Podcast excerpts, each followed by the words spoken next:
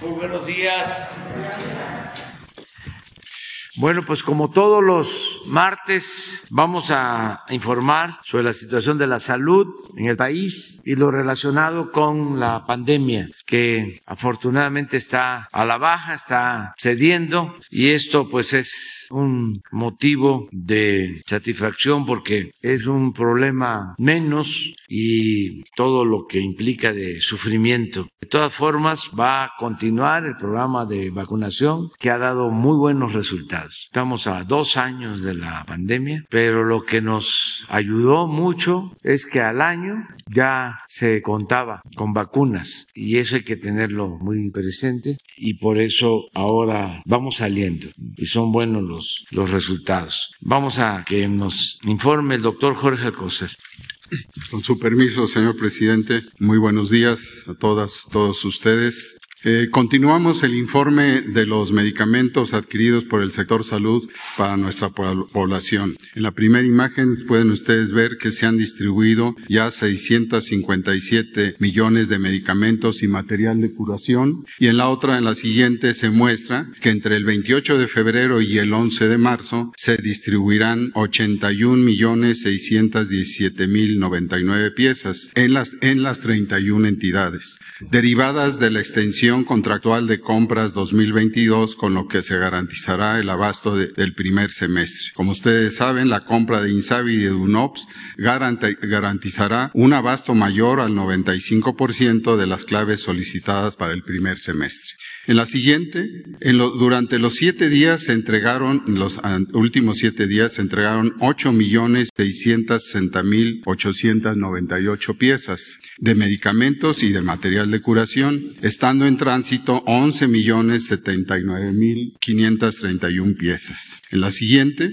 durante la semana del 20 al 26 de febrero se distribuyeron trescientos dieciocho mil quinientos cincuenta piezas de equipo de protección de personal en siete entidades. La distribución acumulada en el primer bimestre es de 3.187.536 piezas. En la siguiente, como ustedes saben, el INSABI, con la suma de 31 entidades federativas ya adheridas al plan de distribución de la última milla y con la ayuda de Sedena y Birmex, distribuyeron en lo que va de este año en 14 estados 13.486.357 piezas para abastecer 1.077 unidades de salud. Y en la última, les comunico que del 19 al 24 de febrero se prepararon 2.623 mezclas de medicamentos oncológicos para el cáncer y para los pacientes del Instituto Nacional de Cancerología del Hospital Juárez de México y del Instituto de Enfermedades Respiratorias. Ya se incluyó el Hospital General de México y el Hospital de Iztapalupca. Está en proceso de adhesión a esta central de mezclas. Eso es cuando. Con su permiso, presidente, muy buenos días, secretaria, maestro, estimado Ricardo, subsecretario. Eh, muy buenos días, tengan todas y todos ustedes. Vamos a comentar sobre la situación de la epidemia y el avance del programa de vacunación. Y en la, situación de la epidemia, estamos en la quinta semana consecutiva de reducción de los casos, como lo hemos venido informando desde eh, mitad de enero. Empezó a bajar la cantidad de casos diarios y en este momento solo 0.8%, 0.8% de los casos son los casos activos.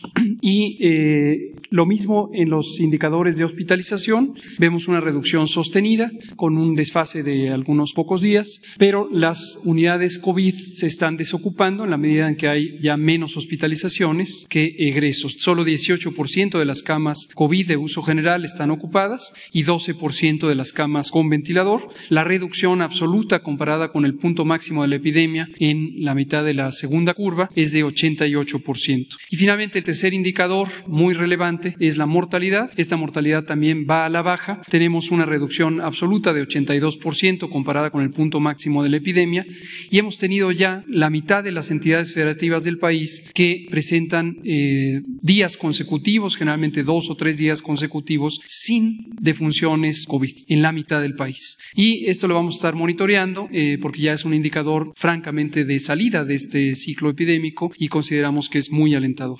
Por su parte, en niñas, niños y adolescentes, este monitoreo especial que hacemos en coordinación con la Secretaría de Educación Pública al frente de la maestra Delfina Gómez Álvarez y su equipo, nos ha mostrado muy reiteradamente que niñas, niños y adolescentes y los recintos escolares no han sido el elemento de mayor riesgo ni tampoco el mecanismo de mayor transmisión y eh, la transmisión empezó en las vacaciones eh, de invierno, pero posteriormente, desde el 15 de enero, empezó a reducirse el número de casos también en este grupo de edad, que han representado menos del 10% de los casos que ocurren. Y lo vemos también por los planteles. En los planteles se monitorea si existe alguna afectación en el curso de las clases presenciales. En este momento, solo 0.08, 0.08% de los planteles tienen algún grado de afectación. A veces es un salón que se cierra temporalmente unos días para evitar la transmisión. A veces es el plantel completo, pero solo punto 0,8. En la vacunación seguimos avanzando en los distintos eh, grupos de edad, de acuerdo siempre con el criterio de priorización anunciado desde el 8 de diciembre de 2020, cuando inició el esquema de vacunación con la presentación pública del Programa Nacional de Vacunación. El criterio es proteger prioritariamente a quienes tienen mayor riesgo y tener la continuidad para incluir a toda la población.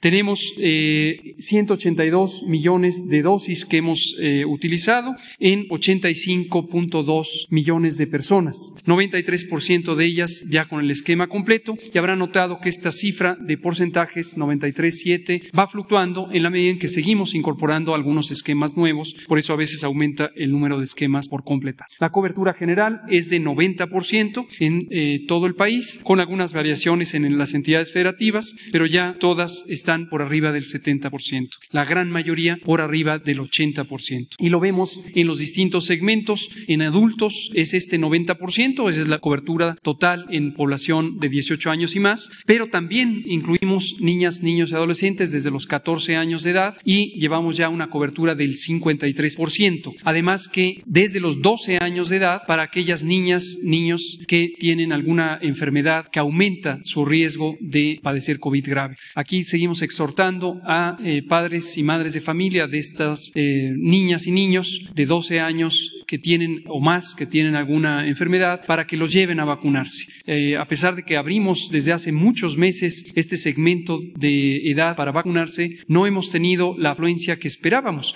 habíamos calculado, recordarán, casi 3 millones de niñas y niños adolescentes que podrían necesitar vacuna por estar en esta condición de salud y no hemos tenido esa afluencia. Entonces seguimos invitando a que acudan con sus niñas y niños a vacunarse. Finalmente, en los refuerzos tenemos 70% de cobertura en personas de 60 años y más, 46% en personas de 40 años y más y 39% en personas de 30 a 39 años de edad. Como anunciamos la semana pasada, ya está abierto el registro y en algunas entidades federativas la vacunación desde los 18 años de edad, refuerzos desde los 18 años de edad. Finalmente, tenemos que ayer recibimos 14 millones 38 mil 500 dosis de vacuna AstraZeneca. Este es un envío a través del mecanismo COVAX. Agradecemos a la Organización Panamericana de la Salud, quien fue quien hizo el transporte en el último segmento. Y estas vacunas serán utilizadas para continuar tanto los refuerzos como para aquellas personas que hayan quedado rezagadas. Con ello, la suma de dosis recibidas es de dos, 216 millones 498 mil 235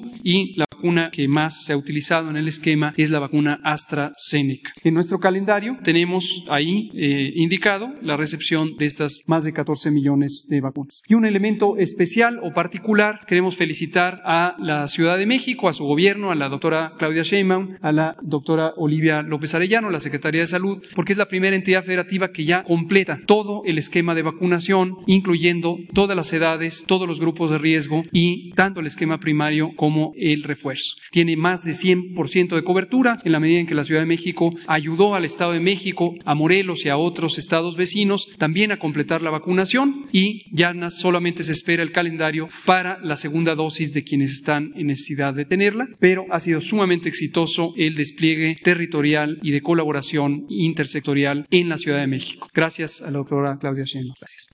Buenos días, señor presidente. Buenos días, compañeros que integran el Gabinete de Medios de Comunicación y quienes nos ven diseminado a través de diversos medios. En lo que se refiere a regreso a clases, eh, tenemos eh, ahorita un total de 207.046 escuelas, que eso en lo personal me da mucho gusto porque día con día se van incrementando y sumando a este esfuerzo que estamos haciendo de este regreso a clases. Eh, referente a alumnos, tenemos ya un total de 22.435.093 eh, alumnos y en docentes tenemos un total de 1.891.682. Todo esto ha sido posible gracias al esfuerzo, a la colaboración y el trabajo en equipo que han hecho no solamente la comunidad escolar, que son los padres de familia, los maestros, los alumnos, a quienes les envío de verdad un agradecimiento y una felicitación, porque en las visitas que se han realizado hemos observado que esa participación que hay de, de los padres de familia en lo que es los filtros, el protocolo, así como de nuestros maestros y también de los pequeñitos que han sabido comportarse en el sentido de respetar esos protocolos, nos ha permitido que efectivamente las escuelas no contemplen algún riesgo para nuestro, nuestra población. Y con ello, bueno, también estamos trabajando, seguimos trabajando en apoyo a, a, quien lo necesite, ya sea a través de información que sea de tipo de carácter administrativo o bien incluso de carácter socioafectivo. Recordemos que tenemos diferentes formas de contacto, que están ahí nuestras diferentes eh, líneas y nuestros diferentes teléfonos para ese apoyo que se requiera. Seguimos a sus órdenes y de verdad agradezco mucho a todos aquellos que han eh, colaborado en este, en este gran reto y al mismo tiempo pues les envío un, una felicitación a nuestros niños a nuestras niñas y a nuestros jóvenes. Eh, yo los veo muy contentos cada que hoy me emociona mucho y también me llena de mucha energía el ver cómo nuestros maestros eh, reciben a esos pequeños con tanto amor y con tanta atención y también a nuestros niños que preguntándoles dónde se sienten mejor, si en casa o en la escuela, de verdad que todos al unísono dicen en la escuela. Ya necesitaban regresar y eso de verdad nos debe de complacer mucho como sociedad porque tenemos que cuidar y tenemos que preservar a ese gran tesoro que son nuestros niños, nuestras niñas y nuestros jóvenes. Muchísimas gracias. Es cuanto, presidente. Gracias. Bueno, este, sobre los eh, lamentables hechos del domingo en San José de Gracia, vamos a informar. Eh, invitamos al subsecretario Ricardo Mejía para que se dé información porque eh, lo más eh, importante es eh, hablar con la verdad siempre, no mentir, no robar, no traicionar. Y como hay mucha desinformación porque el conservadurismo está empeñado y desesperado en atacarnos, la mayoría de los medios de información, en coro en contra de lo que estamos llevando a cabo, que es una transformación del país con el apoyo de millones de mexicanos, de mujeres y de hombres. Y como siempre sucede cuando hay un movimiento de transformación, pues se agrupan, se articulan las fuerzas conservadoras. Por eso se habla de grupos reaccionarios que reaccionan. Y eso es lo que estamos ahora nosotros enfrentando en el país, a grupos reaccionarios que no quieren que se lleven a cabo los cambios porque eh, simpatizaban con el antiguo régimen. Acuérdense que la palabra conservadurismo viene de conservar, de mantener el statu quo, que nada cambie. Y esto pues les convenía a una minoría, que eran los que se dedicaban a saquear, a robar al país, porque no se habla mucho de eso y por eso tengo que estar repitiendo y repitiendo, pero padecimos el saqueo más grande que se haya registrado en la historia de México durante el periodo neoliberal. En 36 años saquearon al país como nunca y quieren regresar por sus fueros. Ese es el fondo del problema, del asunto, pero vamos a seguir adelante, porque era muy injusto que una minoría dominara, se sintieran los dueños de México y la mayoría de los mexicanos marginados, ignorados, vilipendiados, además este, despreciados por el clasismo, por el racismo, por la discriminación. Entonces ya eso se terminó. Entonces cualquier cosa que sucede, como estos lamentables hechos, le dan vuelo, ¿no? Hasta Calderón, sin ni caso. Ya estamos esperando que explique por qué tenía como brazo derecho de su gobierno a García Luna, por qué lo nombró secretario de Seguridad Pública. Ya no hablemos de por qué se robaron la presidencia en el 2006, ni de otras cosas, pero se atreve a opinar. Eso es lo que siempre he dicho, retomando al finado Carlos Monsiváis, que decía que la verdadera doctrina, decía él de la derecha, yo digo, el conservadurismo, es la hipocresía.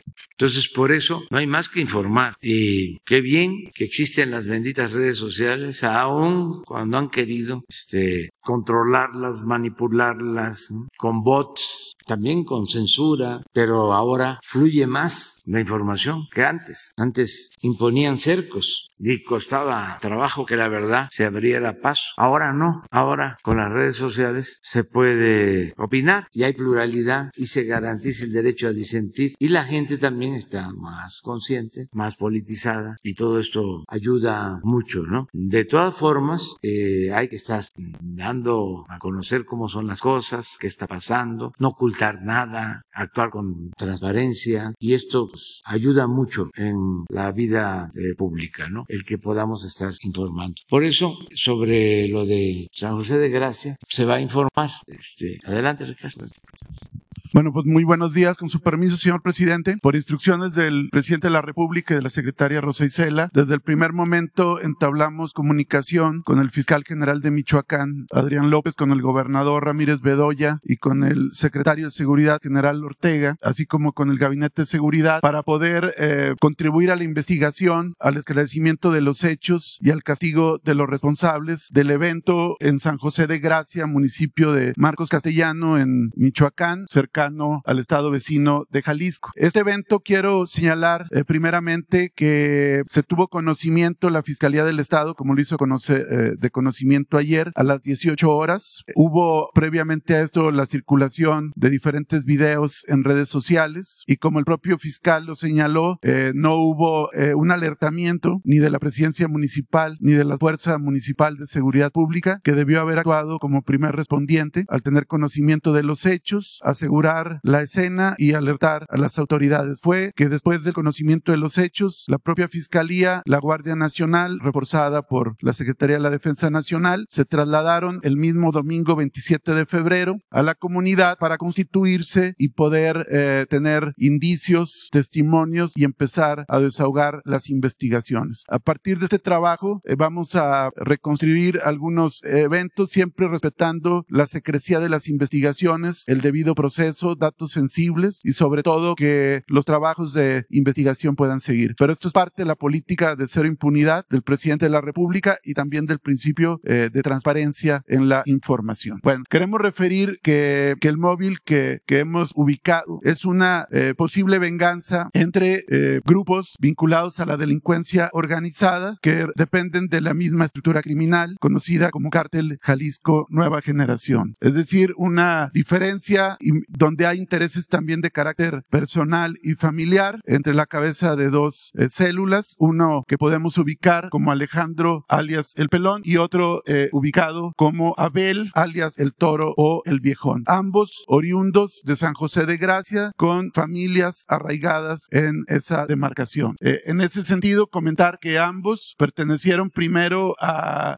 grupo conocido como los Templarios y después al cártel Jalisco Nueva Generación. El día de los hechos, aproximadamente a las 15-20 horas, se celebraba el funeral de la señora Elisa, madre de Alejandro N., eh, quien había fallecido a consecuencia de una enfermedad que fue deteriorándose. Ahí hay dos testimonios que refieren que hubo detonaciones de armas de fuego, que hubo un enfrentamiento, así lo refieren, a balazos entre grupos criminales que salieron a resguardarse, esconderse y que no pueden decir exactamente cuántas personas hubo fallecidas pero sí refieren estos testimonios que después de la refriega pudieron ver que llegaron unas camionetas con máquinas para lavar eh, los sucesos. Este es el lugar donde se celebró el, velorio y aquí algunas eh, coronas eh, con motivo del, del, sepelio, donde pues el mismo Alejandro N se autodefine como el pelón. Siguiente. Aquí es importante ver cómo empezó esta serie de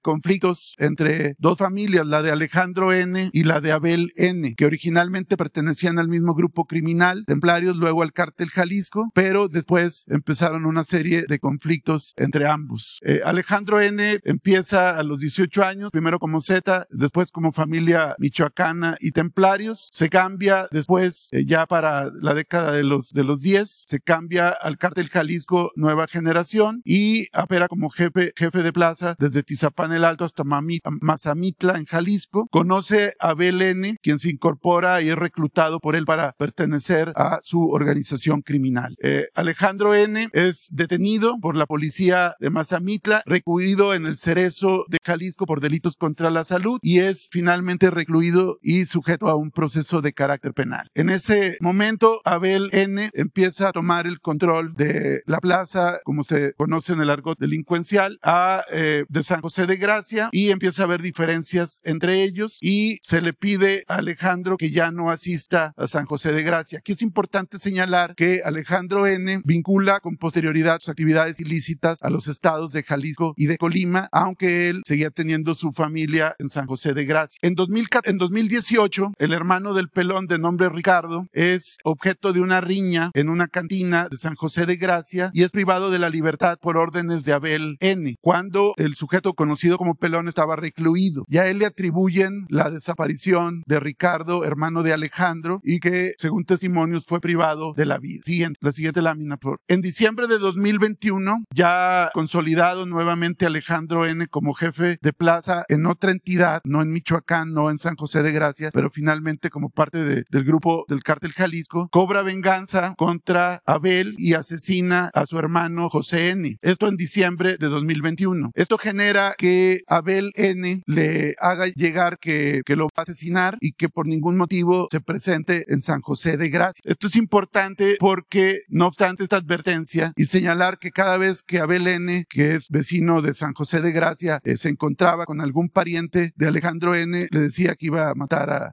a, este sujeto conocido como el pelón. Finalmente, el día del velorio, Alejandro N llega al funeral con aproximadamente 15 eh, sicarios o gente que lo resguarda, que no se puede acreditar que sean originarios de esa región. Llegan al velorio y la misma familia le cuestiona la llegada porque sabían las amenazas que tenía y no obstante esto refiere Alejandro que ya tenía permiso entre comillas para poder presentarse al velorio. No obstante esto, a los pocos minutos llegan varias camionetas con sicarios al frente a Belén, alias el viejón, y someten a los acompañantes de Alejandro N, alias el pelón, los desarman y los colocan, como aparece en algunos videos, afuera de una casa en un portón. Siguiente. Aquí se logra observar que son parte de los videos que, que se circularon en redes, que otros que hemos tenido acceso, donde esta es la carpa, aquí se aprecia en, la, en esta lámina, hay una carpa al fondo que es donde está el, el funeral, estas son las camionetas que traía Alejandro N alias el pelón y el grupo de sicarios que pertenece a Abel N alias el viejón los desarma y los coloca en este lugar que aquí aparece. Siguen revisando eh, los vehículos para ver si no tenían armas y los repliegan en esta afuera de este domicilio enfrente de un portón. Siguiente. Aquí es importante porque según declaración ministerial que vamos a preservar todos los datos, pero se señala que Alejandro N alias el pelón, que es el sujeto que aparece aquí en el número 7, estaba haciendo llamadas. Según se comenta, llamadas para decir que, que el grupo de, de Abel N se retirara del lugar. No obstante ello, no hay respuesta y Alejandro N se acerca a donde está el otro grupo pidiéndoles que no accionen contra terceros y tratando de disuadir la comisión de algún ilícito.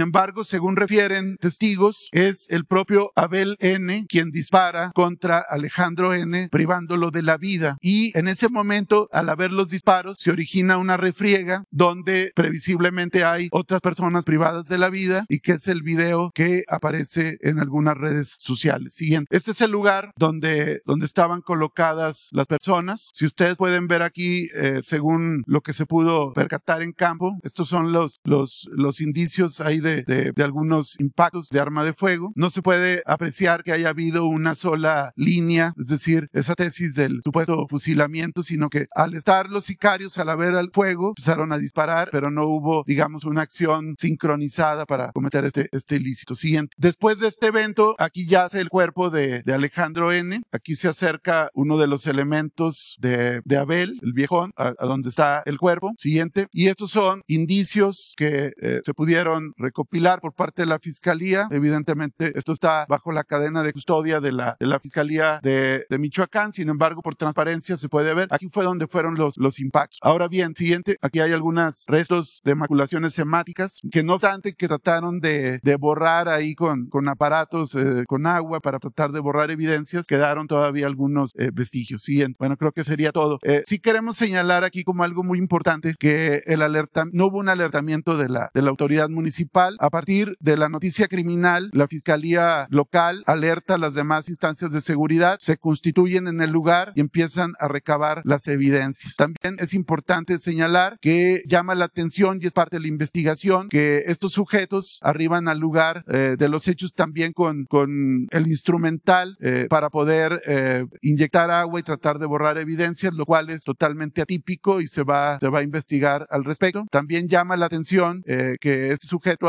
Que ya está imputado como probable autor material e intelectual de los hechos, pues hayan inmediatamente tratado de, de recoger los cuerpos. No se tiene una certeza ni un número. Decirles que ya empezaron a llegar algunas denuncias anónimas de posibles lugares donde pudieron haber depositado los cuerpos. Queremos señalar, y esto lo subrayamos, que no hay ninguna denuncia al momento de vecinos de la comunidad de San José de Gracia que estén eh, denunciando alguna desaparición de algún vecino de esa comunidad.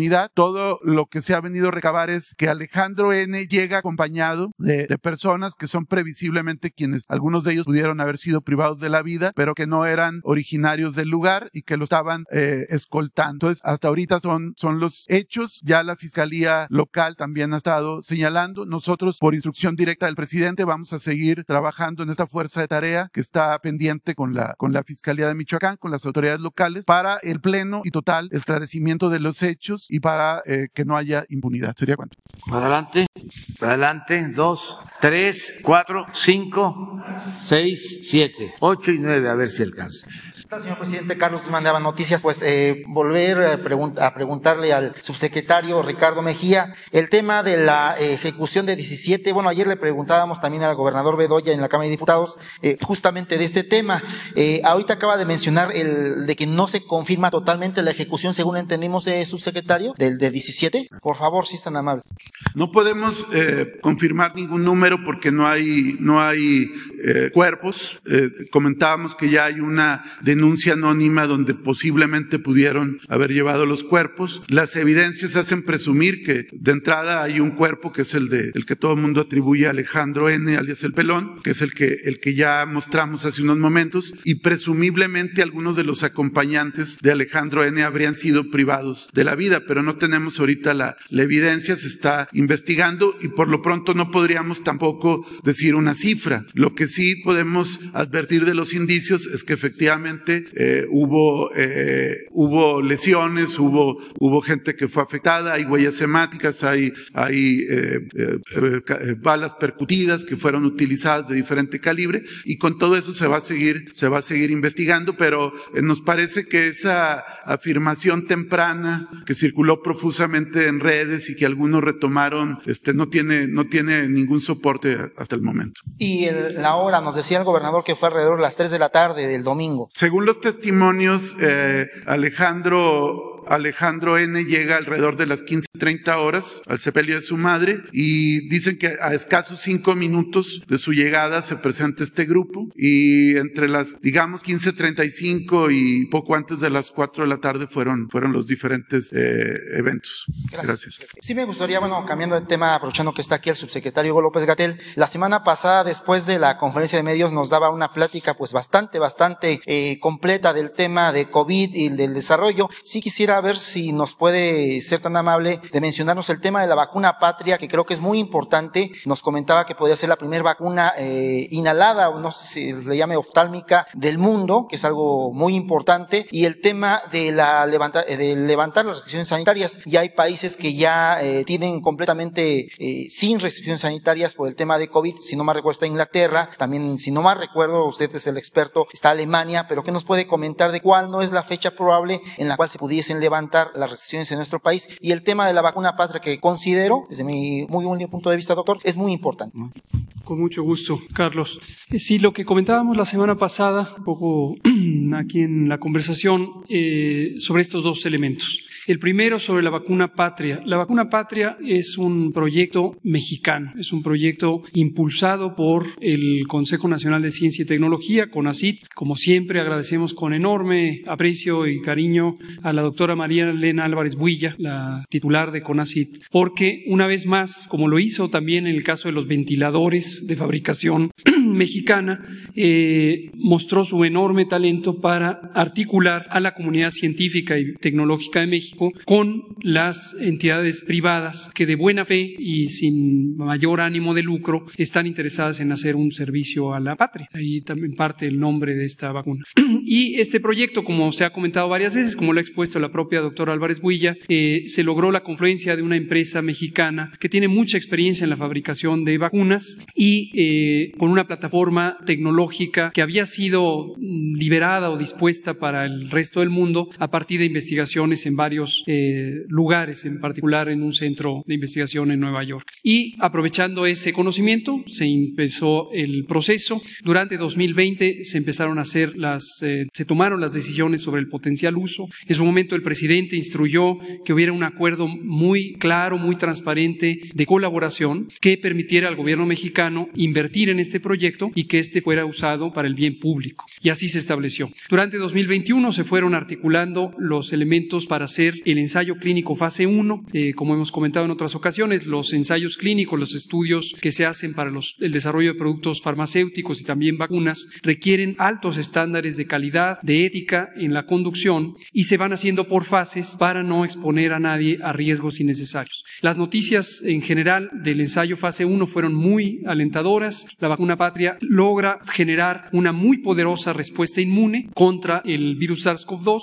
y se convierte en un candidato a su eh, investigación en las fases 2 y en su momento 3. En este momento está en curso el ensayo clínico fase 2. Hemos eh, anunciado hace varias semanas que invitamos a la población a que sea parte de este proceso. Es un proceso muy cuidado y todo lo que tienen que hacer es eh, aceptar, participar. Recibirían o bien la vacuna patria o bien la vacuna que se esté usando convencionalmente en los centros de vacunación. Y si las eh, noticias siguen siendo positivas, es muy probable que en el segundo semestre de 2022 de este año se tenga ya el proceso del ensayo clínico fase 3 y en su momento la posibilidad de usar esta vacuna de manera generalizada. El, la, el uso mayor podría ser como un refuerzo universal, dado que ya tenemos coberturas del esquema primario muy amplias, entonces sería como un refuerzo universal independientemente del esquema de origen. Y ciertamente la vacuna patria es una de las primeras que en el mundo entero se propone para su vía eh, de inoculación por la nariz. Hay otras, las vacunas cubanas, algunas tienen ya eh, formulación por la nariz, ya no se necesitaría inyección, sino un spray, un aerosol nasal. Sobre el otro tema de las restricciones, ciertamente conforme la epidemia empieza a bajar en varios lugares del mundo, en varios países, particularmente en Europa Occidental, eh, ya se empieza a hacer también en algunos estados en Estados Unidos, están considerando ya quitar las disposiciones generales que hacen obligatorio el confinamiento, el uso de cubrebocas y otras medidas, particularmente para empezando con las personas vacunadas. Por eso es tan importante vacunarse, protege, reduce el riesgo de COVID grave, salva vidas, pero también ayuda a incorporarse a la vida eh, convencional, a la vida normal, sin necesidad de todos estos cuidados. Termino diciendo en México, recordar que siempre hemos dicho enfáticamente nuestro interés por las medidas de eh, prevención ha sido a través del convencimiento, a través de la promoción de la salud. Por eso hemos tenido este esquema que ha instruido el presidente de absoluta transparencia para ir diciendo las cosas y que la gente las incorpore por voluntad, no por obligación, no por una sanción, como ha ocurrido en muchos lugares del mundo. Nosotros seguimos convencidos que el convencer, el persuadir, el informar es lo que ayuda a que la gente adopte las medidas para su propio bien y de la comunidad sin necesidad de ser forzada. Y el pueblo de México ha demostrado una responsabilidad enorme. Arriba del 90% de la población mexicana utiliza las medidas y eso es digno de agradecer. Gracias al pueblo de México. ¿Estamos cerca de esto, doctor, de que se quiten las restricciones? Estamos en una reducción muy sostenida de la, de la epidemia. Como comentamos, eh, queremos llegar al punto mínimo. Llevamos estas cinco semanas. En este momento es prácticamente la intensidad epidémica mínima desde el inicio de la epidemia, pero todavía queremos observar algunas semanas más que esta reducción se mantenga y que se mantenga estable. Si fuera eh, esa la situación, podríamos empezar a recomendar ya reducir la intensidad de algunas medidas.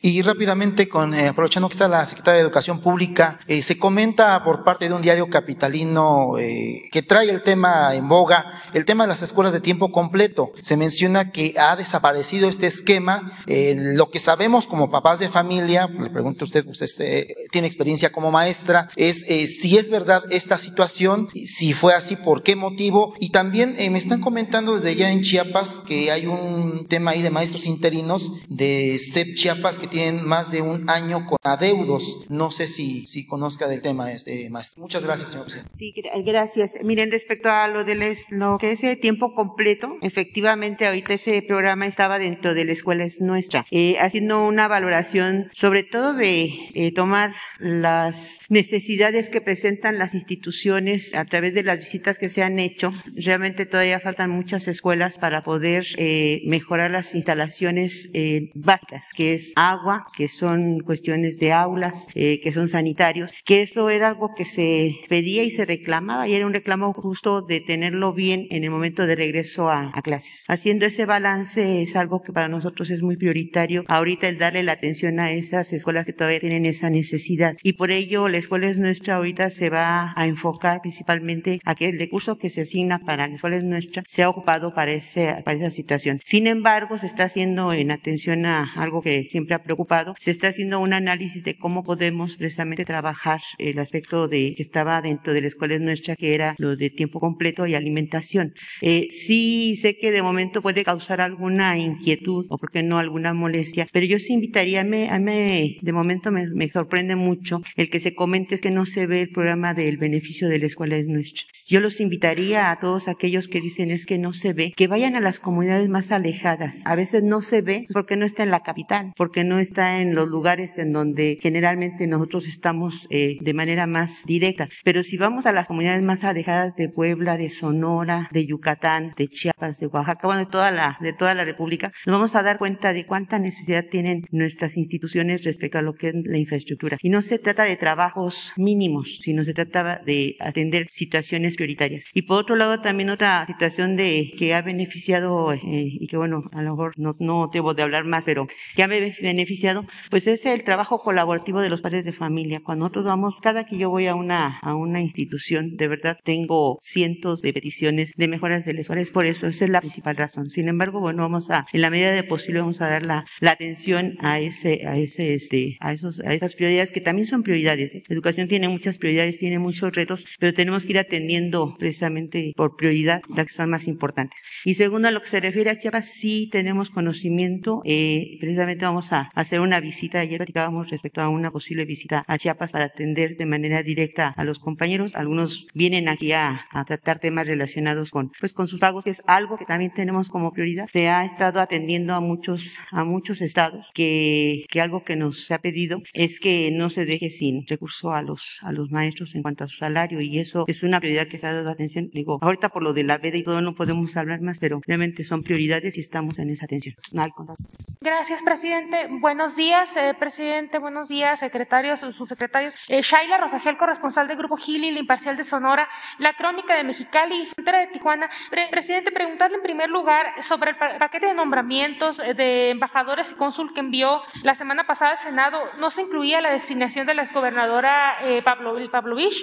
Preguntarle si va a enviar otro paquete o qué nos puede comentar de eso sobre la designación de la exgobernadora. Bueno, ya este, firmé eh, los nombramientos que están sujetos a la aprobación del Senado. Ya hay un número importante de eh, nuevos eh, embajadores que se están proponiendo. Ya se tiene el beneplácito de los gobiernos a donde van a ir a representar a México, pero todavía el Senado no atiende el asunto. El procedimiento es que los eh, convocan, los eh, hay reuniones con ellos y luego ya pasa al Pleno para que se aprueben. O no, porque es el Poder Legislativo, en este caso el Senado de la República, el que decide. Entonces ya enviamos, mm, ya está, que recuerdo, pues el de España, Kirin Ordaz, ya se envió también el de Nicaragua,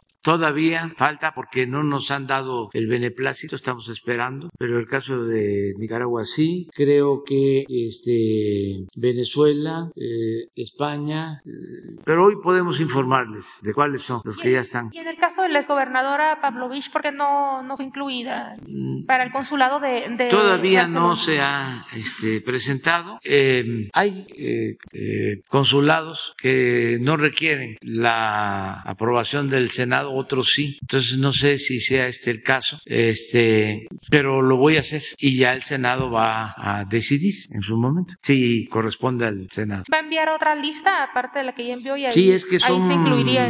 varios que están pendientes. Se han enviado creo que cinco o seis. Hoy les informo sobre eso. Presidente, muchas gracias. En otra pregunta, eh, bueno, sobre este conflicto armado de Rusia y Ucrania, si México analiza tomar acciones, eh, eh, si Rusia continúa la invasión en Ucrania, o sea, acciones más allá pues de esta de, eh, eh, mm, de lo que se comentó ya parte del eh, eh, canciller Marcelo Ebrard de eh, una condena enérgica, ¿no? A, a la invasión. Si hay algún otro tipo de acciones que se, que piense tomar México. Ya nosotros nos hemos eh, manifestado, estamos en contra de la invasión, ya lo hemos explicado. Nosotros hemos padecido de invasiones de Europa, de España, de Francia, desde luego de Estados Unidos. No podemos eh, estar a favor de las invasiones, queremos que eso desaparezca. Además, es contrario al derecho internacional. No estamos de acuerdo que un país, una potencia, un-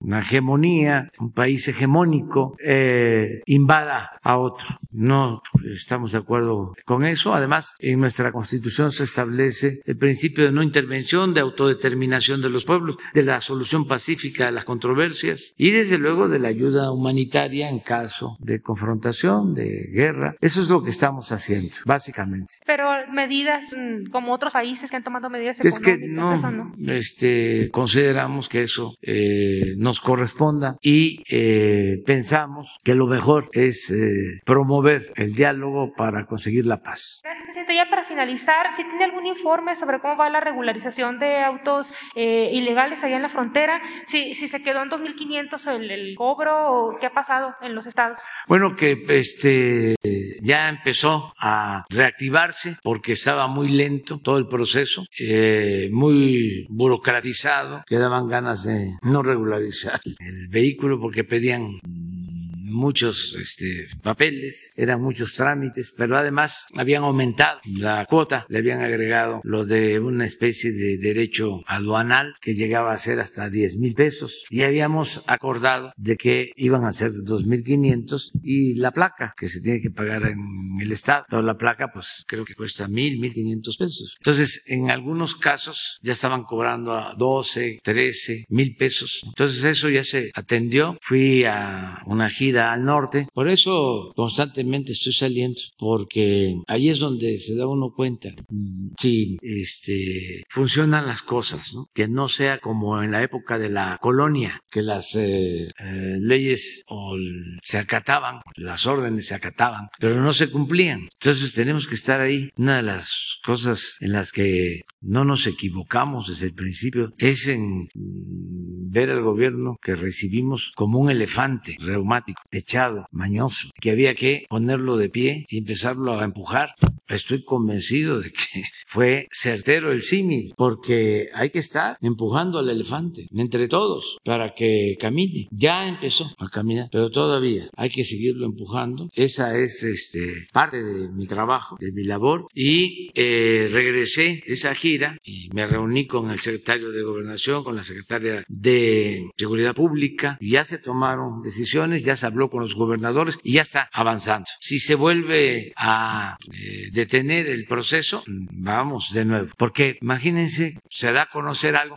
Varios miembros del gobierno hablan de que se van a cobrar 2.500 pesos, mm, de que se va a agilizar el trámite y sucede lo contrario. Pero además, hasta yo hablo de los 2.500 pesos. Si no hacemos valer nuestra palabra, pues quedamos como demagogos, como mentirosos. Y eso no, de ninguna manera. Entonces, este, los compromisos se cumplen. Entonces ya va avanzando este tema.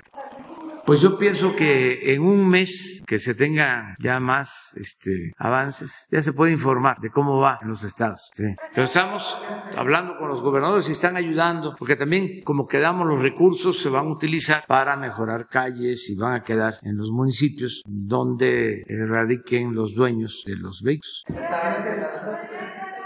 Quedamos por acá. Ándale, ándale tú. Sí. Gracias, presidente. Stephanie Palacios de la Agencia Internacional Rusa Sputnik. Eh, teniendo en cuenta la postura de su gobierno y en el tema de Ucrania, queremos saber si en México, como comentaban hace unos, momentos, las actividades y, eh, económicas en, Ucrania se han visto afectadas. Sin embargo, habrá mm, repercusiones en las empresas que han estado operando aquí en México, como la petrolera Lukoil y la aerolínea Aeroflot, ya que esta petrolera acaba de entrar aquí a México, bueno, tiene poco un poco de tiempo. Y la aerolínea Aeroflot, que el día de ayer había este, comentado sobre los comentarios negativos que había recibido el secretario de Turismo, Miguel Torruco, por esta ola también que comentó ayer de desinformación y además de que, este, bueno, hoy el embajador, bueno, hace unos momentos el embajador ruso en México se pronunció sobre esta ola de desinformación y si en México también censurarán a los canales rusos. ¿Cuál es su opinión sobre estas empresas? Nosotros no vamos a este, a tomar ninguna represalia de tipo económico, porque queremos mantener buenas relaciones con todos los gobiernos del mundo y queremos estar en condiciones de poder eh, hablar con las partes en conflicto. ¿Ha tenido, disculpe, una, un acercamiento con el presidente ruso Vladimir Putin? No, no, va a hacer nada? no, ni con el de Ucrania. Y no nos metemos y es muy claro, estamos en contra de las invasiones de Rusia, de China, de Estados Unidos. Nada de invasiones. Y ya fijamos nuestra postura en el Consejo de Seguridad de Naciones Unidas. Y estamos eh, promoviendo para que la ayuda humanitaria llegue a Ucrania a través de la ONU, pero no podemos este, más.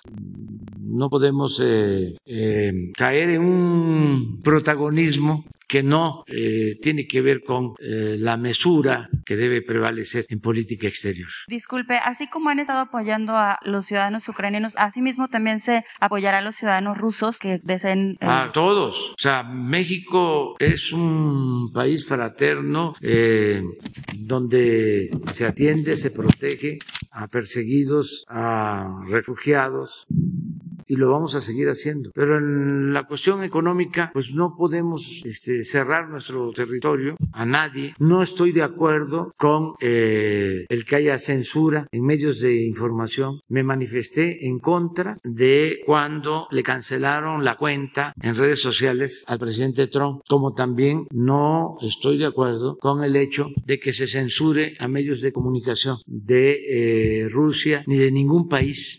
Tenemos que este, hacer valer la libertad. Eh, algunas cuentas de usuarios en Twitter que es, es, se han estado catalogando como eh, medios afiliados rusos. Sí, ojalá y Twitter aclarara este asunto, porque es muy grave, porque es como una especie de fichaje por la opinión que tiene la gente. Entonces, no sé si sea cierto, pero sí desde ayer hay denuncias de que el que tiene una opinión sobre este conflicto y lo consideran eh, favorable a Rusia, eh, lo tachan o le ponen una leyenda en su cuenta. Eso es censura, pero no sé si sea cierto. Bueno, ojalá de las cuentas de nosotros sí fueron usuarios sí, de Ojalá nosotros. y Twitter aclare eso, porque no puede haber un doble discurso, una doble moral. No podemos estar hablando de la libertad y al mismo tiempo estar limitando la libertad de expresión. Que se acuerden del presidente Franklin Delano Roosevelt y de sus cuatro libertades fundamentales. La primera, la libertad de palabra. La segunda,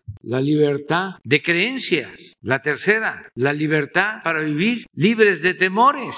La cuarta, la libertad para vivir libres de miseria. Esos fundamentos fueron los que dieron lugar a la creación de la Organización de Naciones Unidas. Libertad de palabra. Entonces, Twitter tiene que informar sobre esto, no a la censura, no al autoritarismo. Eso de las listas y de impedir que la gente se exprese, se manifieste, es contrario a la libertad. También, claro, pensamos, no, no sé si también esto genere que medios de comunicación en México también causen este tipo de censura, medios pagados. Aquí es distinto, aquí es otra cosa, este, porque eh, la gente se manifiesta, se expresa eh, abiertamente eh, y lo va a seguir haciendo. Nosotros no vamos a censurar nunca a nadie. Es prohibido prohibir. Este es un país de libertades plenas y va a seguir siendo. Y mi segunda pregunta, señor presidente, estuvo una información de em, la exconductora de televisión Inés Gómez Montt y su esposo que estaba, si hay alguna información, que estaban ya aquí en la Ciudad de México. Lo dijo en redes sociales su ex suegra, que lo comentó que estaban aquí porque habían estado escondidos en un yate. No sé si hay información sobre ese tema. No tengo información. Eso lo ve la fiscalía. Ayer me preguntaron sobre el abogado Juan Collado. Collado, sí. Y tuve que este, pedir información. Sí, además porque, bueno, lo comento porque como ah, se acerca a su audiencia y además ella requiere que la audiencia sea vía Zoom, algo que parecido que hace este ex candidato que fue el eh, panista Ricardo Anaya y que además pues parece también que hay alguna información sobre una fundación que tiene esta señora y si también será investigada. Bueno, no pues, tengo información, eso es lo que puedo comentarles y corresponde a la fiscalía atender este asunto y le tenemos confianza, siempre lo digo, lo repito, al fiscal Alejandro Gedmanero, como le tenemos confianza al presidente de la Suprema Corte de Justicia y a otros ministros. Eh, hace falta limpiar más. Ahora que fui a la gira en Sinaloa, en una comunidad, eh, platicando con unas personas, me hablaban de los programas de, bienestar y están contentos, están muy contentos. Pero me llamó mucho la, la atención porque usaron un término que yo dije, este término, esta palabra es para la mañanera. Este va directo a la mañanera. Dice, licenciado, va muy bien todo, todo va muy bien, va muy bien todo, dice. Pero todavía hay basurilla. o sea, todavía hay basurilla, o sea, eh, hay que seguir limpiando. A ver, la compañera. Bueno, pues que es un asunto que tiene que ver con un banco, una casa de bolsa y eh, se alega de que hubo un fraude porque se depositaba ese dinero en el extranjero, que ese es el motivo de la acusación. Sobre este caso tienen que dar eh, eh, pues garantía de que van a pagar porque Hacienda me informa de que están también de por medio cuentas de personas, de ciudadanos y que se tienen que proteger esos depósitos. O sea, es como cuando quiebra un banco o quiebra una casa de bolsa, este, no una caja de ahorro, que este, se quedan los clientes sin recursos. Entonces, eso se tiene que garantizar primero. Y luego Si hay eh, un acto indebido en el que se haya afectado la hacienda pública, pues ahí tienen que devolver dinero. No hay más que devolver el dinero. Es que miren, es que es interesante el tema. Antes, eh, pues no les hacían nada y aguantaban en la cárcel y salían de la cárcel y se quedaban con todo el dinero robado o les devolvían el dinero. Ustedes que son mironas y mirones profesionales pueden indagar, se los dejo de tarea. Vieron casos este muy sonados, famosos y de repente salen y les devuelven todo, todo por influyentismo. Por eso, cuando me piden opinión sobre este tema, pues la recomendación es, sin actuar al margen de la ley, lo primero que debe de buscarse es que se repare el daño, que devuelvan el dinero. Eso es lo más importante. Es que depende de los elementos que haya. No se puede acusar sin pruebas. Y en todos estos asuntos hay intereses políticos. Ayer lo mencionaba. Salinas de Gortari, Collado. Me consta, no hablo al tanteo, de que tienen relación. Puse el ejemplo de que cuando Salinas recomienda a Ahumada en Cuba, el abogado que defiende a Ahumada es este señor Collado. Y luego sale en ocho columnas y es un tema del ¿Y qué es el reforma? Además de boletín del conservadurismo y de un pasquín inmundo que se dedica a atacarnos sin fundamento, además de eso, pues es defensor del salinismo como política Entonces hay que tener cuidado por nadie que cometa un delito. No hay impunidad. Lo dije cuando tomé posición. Nada más me hago cargo de mi hijo Jesús Ernesto porque es menor de edad y es mi responsabilidad. Pero los que son mayores de edad, mis hijos, mis familiares, ellos tienen que portarse bien y eh, asumir sus responsabilidades. Porque yo estoy aquí para cumplir con una misión, para no fallarle al pueblo, para acabar con la corrupción, con el influyentismo, con el nepotismo, con todas esas lacras de la política. Entonces, no hay impunidad, cero impunidad, cero corrupción. Por eso no pueden ni podrán los adversarios, porque son muy corruptos, no tienen autoridad moral y se han dedicado a, robar, a saquear. A mí no me importa el dinero, nunca me ha importado el dinero. No traigo cartera, mi mujer es la que administra mi este, ingreso, no me interesa lo material, no me interesa. Nunca he tenido una cuenta de cheque, no sé llenar un cheque, no sé manejar una tarjeta de crédito, nada de eso. También siempre he sostenido que no todo el que tiene es malvado, que hay quienes con esfuerzo, con trabajo, de conformidad con la ley, logran un patrimonio y merecen respeto. Pero yo tengo como parte de mi formación el no eh, encariñarme con el dinero y con lo material. Y cada vez que puedo, a quienes quiero mucho, a los más cercanos, a todos, les aconsejo de que no caigan en esa tentación de pensar que la felicidad es lo material, que la felicidad viene con el dinero. No, a veces eso produce una felicidad efímera, transitoria, para que se caiga en situaciones de infelicidad. Siempre digo que solo siendo buenos podemos ser felices. Y la felicidad no son los bienes materiales, no es el dinero, que trastorna, enloquece, produce avaricia, deshumaniza. Tampoco es la fama, ni los títulos, ni los nobiliarios, ni los académicos. La verdadera felicidad es estar bien con uno mismo, estar bien con nuestra conciencia, estar bien con el prójimo. Esa es la verdadera felicidad. Fíjense, estamos hablando de San José de Gracia ahora. ¿Qué pensará la gente? Es un pueblo de Michoacán, limítrofe con Jalisco. Bueno, en ese pueblo se escribió una de las más bellas novelas. Ahí podemos decir que es la cuna de la microhistoria. De ese pueblo era un gran historiador, don Luis González. Tiene un libro que lo recomiendo. Además lo van a gozar mucho. Es un libro que se ha traducido en varios idiomas. Se llama Pueblo en Vilo. Y es la historia del pueblo de San José de Gracia. No todo es esto que sucedió lamentablemente el domingo. Ese libro es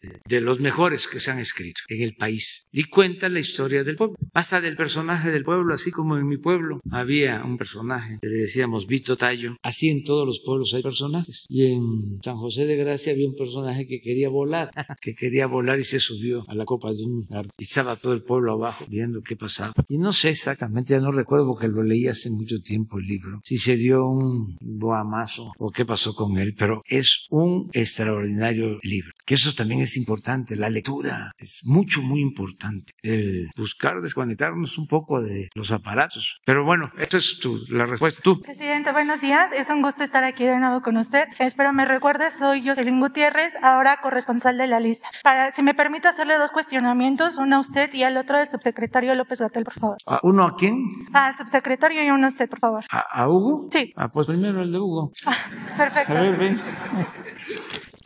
Por favor. Buenos días. Eh, al día de hoy, México registra más de 5 millones de casos acumulados de COVID-19 y más de 318 mil defunciones. Eh, de estos casos, algunos de los mexicanos que se recuperaron de, pues, del virus eh, presentaron síntomas post-COVID, de los cuales está la tos, fatiga, falta de aire, dolor torácico, taquicardia, dolor de cabeza y muscular. Su recuperación varía de un paciente a otro. Sin embargo, hay casos donde otros pacientes presentaron síntomas persistentes, como la pérdida de cabello, manchas en la piel, ansiedad, dolor dental, parosmia, em, infecciones este, urinarias, también interrupción a lo mejor en el periodo menstrual en el caso de las mujeres y también daño pulmonar. Por mencionarle, subsecretario, el IMSS informó en un comunicado de que hasta agosto de 2021 atendió a más de 178 mil derechohabientes con, con síntomas de post-COVID. Sin embargo, este, la realidad es que no hay una base de datos que nos diga de forma eh, oficial cuál es la cifra de estos casos. De hecho, dando una vuelta por la página de coronavirus.gov.mx, solo encontramos lo que son este,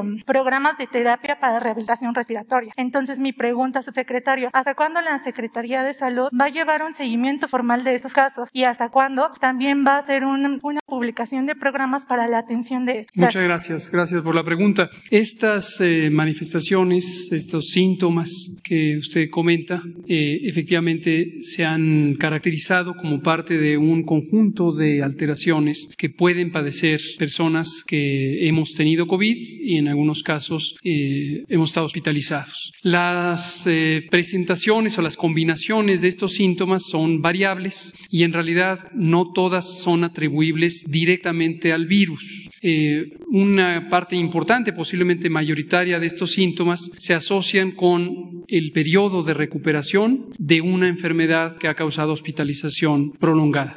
Es decir, una persona que estuviera en terapia intensiva por cualquier otra causa, no cualquiera, pero digamos diversas otras causas, y que tuviera que estar postrada por tiempo largo con el uso de una sonda urinaria, con eh, una traqueostomía, probablemente por un periodo de intubación prolongado, pasaría por síntomas semejantes. Tendría un periodo de pérdida del ciclo menstrual en el caso de las mujeres, seguramente cambios en el peso corporal, eh, atrofia, pérdida de la masa muscular, eh, un periodo de reacondicionamiento de la fuerza física, sin duda importantes alteraciones en la salud mental, principalmente depresión, periodos de ansiedad, insomnio, alteraciones de ciclo sueño-vigilia. La pérdida del cabello es una, también una manifestación común en personas que han tenido enfermedades que causan hospitalizaciones prolongadas. ¿Por qué menciono esto? Porque la caracterización, la identificación de estos síntomas, en algunos momentos se le ha llamado el COVID prolongado, el COVID largo, y algunas personas piensan que se trata de una nueva enfermedad.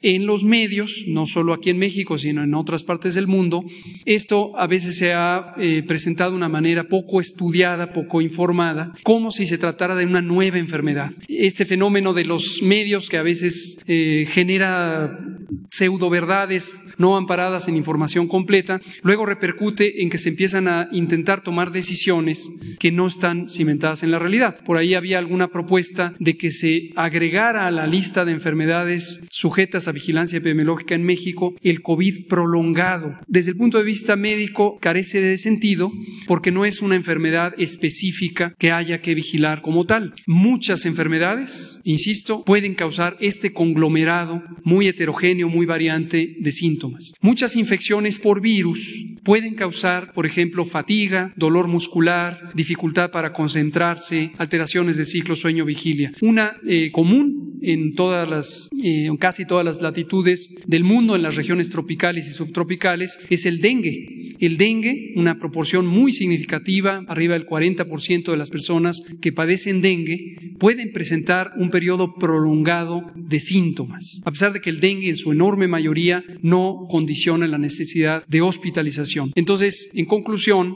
la idea de que hay que tener una vigilancia o un o un registro específico de una condición de salud que es muy variante y es multicausal, realmente no tiene mucho fundamento eh, técnico de utilidad en la salud pública. Ahora, eso no quiere decir, y lo aclaro anticipándome a cualquier mala interpretación, que las personas que tengan este tipo de situaciones quedan desatendidas. Todas las personas en México tienen derecho a la protección de la salud. Esto está consagrado en el artículo cuarto de la Constitución, en nuestra Ley General de Salud. Y si algo caracteriza el empeño de este gobierno en el campo de la salud, es todos los esfuerzos que estamos haciendo para que este derecho sea efectivo. Entonces, toda persona tiene la posibilidad de ser atendida si tiene uno o dos o treinta de estos síntomas que acompañan al COVID prolongado. Y los institutos nacionales de salud nos han estado ayudando en conformar protocolos de atención clínica más o menos eh, estandarizados de acuerdo a la situación para poder ser más eficientes en la atención de estas personas. En particular, agradezco al Instituto Nacional de Ciencias Médicas y Nutrición, a su director actual, el doctor Kersenovich, y también al Instituto Nacional de Enfermedades Respiratorias y a su director, el doctor Jorge Salas, que han estado impulsando grupos de trabajo de especialistas clínicos para establecer estos protocolos de atención. Entonces, la pregunta de hasta cuándo, más bien desde cuándo. Llevamos ya muchos meses con esto, todavía teníamos las conferencias vespertinas cuando anunciamos estos protocolos. Muchas gracias. Gracias. Presidente, eh, bueno, la Fiscalía de la Ciudad de México desde noviembre de 2020 investiga a todo un grupo de 12 personas, en su mayoría mujeres jóvenes, a las cuales se le denominó como un grupo anarquista feminista. En la carpeta de investigación que la lista tuvo acceso, la Fiscalía señala que dicho grupo incita a los actos vandálicos y a robo en tiendas departamentales en las manifestaciones. Se les acusa de robo, violencia y daño a la propiedad privada en las manifestaciones del 8 de marzo y el 8 de junio del 2020. Las implicadas han señalado que han sido citadas a comparecer un día antes de otras manifestaciones que vienen en puerto. Mi pregunta, ya comentándole esto, presidente, ¿cuál es el objetivo de estas investigaciones? La criminalización de la protesta social es el camino para detenerlas, para frenarlas, porque he de decir que México está viviendo un contexto donde tenemos altos niveles de violencia contra la mujer, como feminicidios o como violaciones. E incluso la propia jefa de gobierno, Claudia Sheinbaum, reconoció recientemente de que ha habido un aumento en los feminicidios en la capital del país. Gracias. Bueno, eh, aclarar de que no hay eh, persecución para nadie, y mucho menos para mujeres, que el gobierno que represento ni lo ha pensado, nunca hemos hablado del tema, nunca. El que podamos estar intimidando a mujeres, eh, a luchadoras eh, sociales, a feministas, falso, completamente falso. No, eh, es esa nuestra estructura mental. No somos nosotros represores, nosotros no, somos autoritarios. Por eso hablamos, hablamos de que no nos confundan. Nosotros venimos de una lucha de abajo, una lucha para hacer realidad la justicia y lo hacemos con autenticidad, no somos hipócritas. Entonces, no hay este, nada, absolutamente. Y si tienen una prueba, yo te invito a que vengas aquí y la presentes. De hecho, la única prueba que tiene la Fiscalía en este caso son fotografías que tomaron durante estas manifestaciones donde las implicadas simplemente están caminando alrededor de otros colectivos y afuera de unos de otros comercios. Sí. Entonces, eh, en términos legales, no, y eh, por falta de prueba, no debería de haber esa persecución contra ellas. Puede ser la fiscalía y habría que este, demostrar, pero nosotros no, no tomamos fotos. Ya no está el CISEN, ya eh, no se espía a nadie, no se persigue a nadie, no se escuchan conversaciones telefónicas, ya no existe el Estado Mayor Presidencial, ya esto ya cambió. Ese es el coraje que tienen contra nosotros y por eso apuestan a que actuamos de la misma manera para poder decir son iguales. No, no somos iguales y garantizamos el derecho de manifestación, a la libre manifestación, porque nosotros padecimos de represión desde hace muchísimos años. Nos ficharon y tuvimos que optar durante años, que además eso es lo más eficaz. Tan es eficaz que por eso triunfamos. Optamos por la no violencia, por la protesta pacífica, la desobediencia civil pacífica. En vez de tomar palacios cuando nos hacían fraudes, donde se podía exponer a la gente a la violencia, a la confrontación, decidíamos caminar éxodo por la democracia y siempre sacándole la vuelta a la confrontación y a la violencia. Nos robaron la presidencia de la República. No fue poca cosa. Y lo que causaron con ese fraude, todo esto que estamos viendo, San José de Gracia, ¿de dónde surgieron estos grupos? De el gobierno que se impuso mediante el fraude, que declaró la guerra, que no atendió las causas de la inseguridad, de la violencia. ¿De dónde surgió? ¿Cómo se llama esta organización de Jalisco? Cartel Jalisco Nueva Generación. Cartel Jalisco Nueva Generación. Pues entonces, todos ellos, que por cierto, este, deberían de quitarle el nombre porque eh, afectan eh, a Jalisco, pues surge eh, esto que estamos padeciendo de ese tiempo. Sobre el tema, presidente, ya que lo mencionó, entonces usted va a seguir en lo que resta de su mandato, a, eh, la política de abrazos no balazos. Sí, estoy convencido de eso. Lo que pasa que lleva tiempo, esto ya estaba, pero lo que estamos buscando es que los jóvenes ya no sean enganchados, quitarles a los delincuentes ya eh, definidos, quitarles a los jóvenes, que no tengan un ejército de reserva, que los jóvenes tengan posibilidad de trabajo, de estudio. Eso no lo hacían antes. Lo único que eh, llegaron a hacer fue llamarles a los jóvenes ninis de manera despectiva, discriminatoria, que ni estudian ni trabajan, pero no se atendía a los jóvenes. Entonces ahora estamos atendiendo las causas de la violencia. Eso lleva tiempo, son procesos. Imagínense cuántos años de abandono, cuántos años de querer resolver el problema solo con medidas coercitivas. ¿Se acuerdan cómo decían? No me va a temblar la mano. La ley es la ley. Se ponen ahí.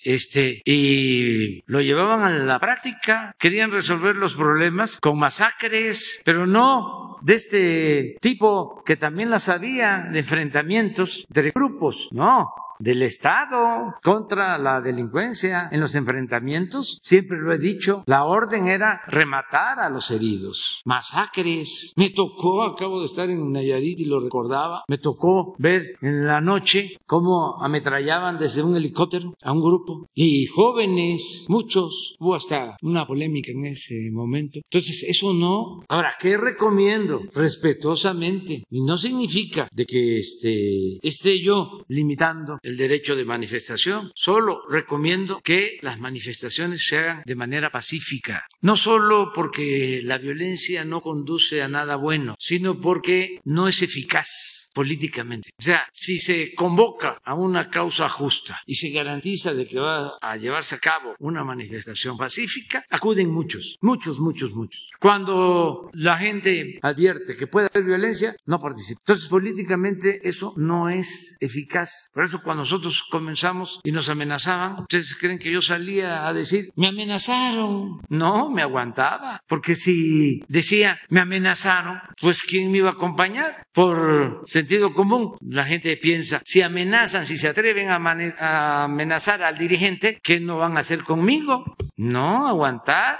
¿Y por qué hacían las amenazas? Bueno, pues para que no participáramos. Entonces, sí, el movimiento pacífico y respeto total, completo, absoluto a las mujeres, a todos y a las mujeres. Libertad de manifestación. Eh, y no hay persecución. Eso ya es de otros tiempos. Gracias, presidente. Sí.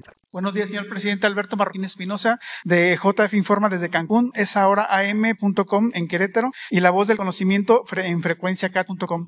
Señor presidente, derivado de las obras del Tren Maya, el flujo se ha vuelto muy denso en la carretera de las más caras del país, que es la de Cancún a Mérida, porque hay, incluso hay una caseta que vale 363 pesos. La gente en la península considera que es un costo exagerado. Una alternativa es la carretera libre, pero también por las obras del Tren Maya también este se ha vuelto un poco peligrosa. Señor presidente, ¿hay posibilidades de que de reducir esos costos que a la población le parecen fuera de contexto la economía que viven actualmente las familias mexicanas? Pues sí, eh, se puede este, hacer la petición a la concesionaria para ver si se reduce el costo. Lo vamos a, tratar. Es la empresa ICA que tiene la concesión de la carretera y al mismo tiempo eh, tiene el contrato para la construcción del tren. Entonces, ¿qué está pasando ahí? De que eh, se está haciendo de nuevo la autopista y al mismo tiempo el, tren. Eh, van juntos, bueno, separados nada más por unos este, árboles. Entonces ahora eh, hay dos carriles, eh, no en todos lados, pero sí eh, se está interrumpiendo la carretera y a lo mejor pues podrían considerarlo del pago. Hay algo que deben de saber todos, ¿no? de que no hemos autorizado aumentos en el pago de viaje. O sea que este, ya habían dado este, la orden, porque los solicitaban los concesionarios, y dijimos que hasta que pase la pandemia eh, vamos a ver lo de los aumentos en los pagos de Y precisamente llegando a, a Cancún por la autopista, hay decenas de espectaculares con la figura de usted eh, promoviendo la consulta popular del próximo 10 de abril, lo cual ha levantado eh, quejas, eh, sobre todo los partidos políticos como el PAN, PRD y Movimiento Ciudadano, pero también la ciudadanía, la ciudadanía ha sido, ha estado un poco inconforme con esa, esa exposición tan, tan alta, ¿no? Obviamente sabemos que la nula publicidad del INE ha, imperado también en esa parte. Señor presidente, pues, eh, ¿qué nos puede comentar? ¿Es del INE? No, es, es de... Normal. Normal de, de, políticos, ajá, exactamente, con su, con su figura y unos espectaculares. A ver qué nos puede comentar al respecto de eso. Pues eh, que lo vea el INE, pero si este, los ciudadanos quieren este, participar y quieren que se sepa, pues yo creo que sí tienen derecho de eh, difundir de que va a haber este evento. Ya no puedo decir qué cosa va a haber porque no me vayan a cepillar. Señor presidente, y en una petición ciudadana, la orquesta de, Cámara de Morelos, durante la gestión del exgobernador Marco Antonio Adame, los despidieron injustificadamente. Un juzgado colegiado dio el fallo a favor de los trabajadores, por lo cual ahora el, gobierno de, Morelos, de Cuauhtémoc Blanco, debe pagar. El juez instó a la, institución bancaria para congelar una cuenta del gobierno de Morelos para, tener los recursos suficientes para hacer este pago de los músicos despedidos. Ojalá que el, pero el gobierno de Morelos se niega a hacer ese pago cuando parece que ahí está mal informado el, gobernador de Morelos porque un desacato a una resolución judicial pues puede derivar en, en separarlos de su cargo, ¿no? Entonces, invitar a ver si usted puede invitar al gobernador que, digo, ya, ya, ya, ya es una cosa juzgada porque ya nada más, incluso ya han ido cinco veces a cobrar con el, con el actuario y se niegan a pesar de que ya se perdió, se perdió todo. O sea, ya es cosa, cuestión de tiempo, ¿no? Pero no quisiéramos que se llegara un, algo más grave en contra del gobernador de, de Morelos. Bueno, si te parece, nosotros eh, ayudamos para que si ya es un asunto juzgado, pues que se pague. Pero vamos a ver qué eh, podemos hacer, hasta dónde podemos. ¿Le puedo mandar la última diligencia a Jesús Ramírez para que vea cómo está? Jesús. Muchas gracias, señor presidente. Muy bien. La compañera ya se fue, ya. después. Eh, presidente eh, Adriano Estela Flores de IME Noticias, preguntarle en primer lugar sobre esta visita de Lula da Silva aquí a México, si tiene planeado reunirse con él, qué temas abordaría con él y preguntarle sobre una impresión que dio José Luis Rodríguez Zapatero en la pasada reunión del Grupo de Puebla, donde afirmaba que los gobiernos, eh, tanto el de usted aquí en México como un eventual gobierno de Lula en Brasil, próximamente ya que vienen elecciones, eh, con estos dos gobiernos se cambiaría el panorama de Latinoamérica. Bueno, pues eh, nos da mucho gusto que esté de visita eh, el expresidente de Brasil, Lula de Silva, que está en México, llegó ayer, eh, tiene actividades en el país, según me han informado, y nos vamos a a reunir mañana. Vamos a desayunar aquí en Palacio. Este, pero va a estar varios días. No, no, no. Es un desayuno eh, que vamos a, tener y nos da mucho gusto que nos visite. Eh, somos muy respetuosos de los países. Eh, hemos mantenido buena relación con el gobierno de Brasil. no hemos tenido ninguna diferencia con el presidente Bolsonaro. Ha habido una relación de respeto y queremos mantener esa buena relación. Y al mismo tiempo pues eh, recibir a Lula que es un dirigente eh, reconocido muy importante en Brasil en América Latina y diría en el mundo. Y además eh, recibirlo con respeto con admiración porque él fue víctima de un acto autoritario represivo. A él le fabricaron delitos y lo tuvieron injustamente en la cárcel. Entonces, este, nosotros eh, tenemos pues simpatías con eh, Lula y sobre todo eh, con lo que representa el que no se persiga a dirigentes sociales, dirigentes políticos que luchan en favor del pueblo y que tienen que enfrentar a veces a grupos conservadores, a oligarquías. Entonces, es bienvenido Lula.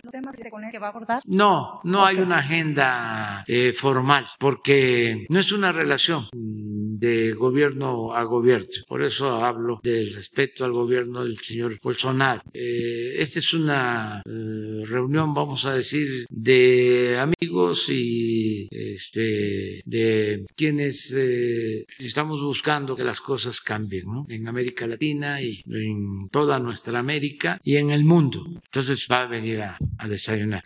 Pues eh, a lo mejor una eh, a la hora del desayuno no, pero la comida em, que se parece mucho a la nuestra de Brasil es la feijoada, que es frijol negro um, con carne de cerdo. Tiene su historia la feijoada brasileña. Em, se dice que cuando la esclavitud, los hacendados mataban un puerco, un cerdo, y ellos se quedaban con la pulpa y tiraban la cabeza, el hocico, em, las partes que consideraban este, no exquisitas. Entonces los esclavos em, recogían eh, la cabeza, el hocico, los cachetes y con frijol se revolvía. Y así salió la, surgió la feijoada, que es suculenta.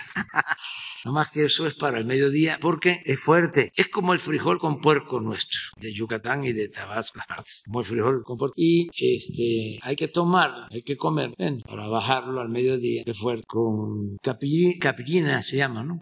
Capiriña. Capiriña. Caipiriña. Es aguardiente. aguardiente. Para que baje. Este, pero eso no. Pero sí, este, ahora que están de moda los tamales. imaginan cuántas variedades de tamales hay en México? Muchísimas, muchísimas. Y en todos lados muy ricas. Y es como el pan en todos los pueblos. Distintos tipos de pan. Eh, el queso, los dulces. Mm, qué cosa tan sabrosa. Y una segunda. Eh, importante en nuestro país. Qué grande es México. Cuánta grandeza cultural, porque todo esto tiene que ver con las civilizaciones, con nuestras culturas. Para mañana. Presidente, y una segunda pregunta. Yo, Tú, tú abres mañana. Y una segunda pregunta, presidente. Eh, Jesús. Es que, sí, mande. Sí. ¿Sobre, ¿Sobre qué, presidente? Hoy, a las nueve, ya me voy. Me está esperando. Este, varios temas, varios temas. Bueno, muchas gracias. ¿Cómo saben ustedes, eh?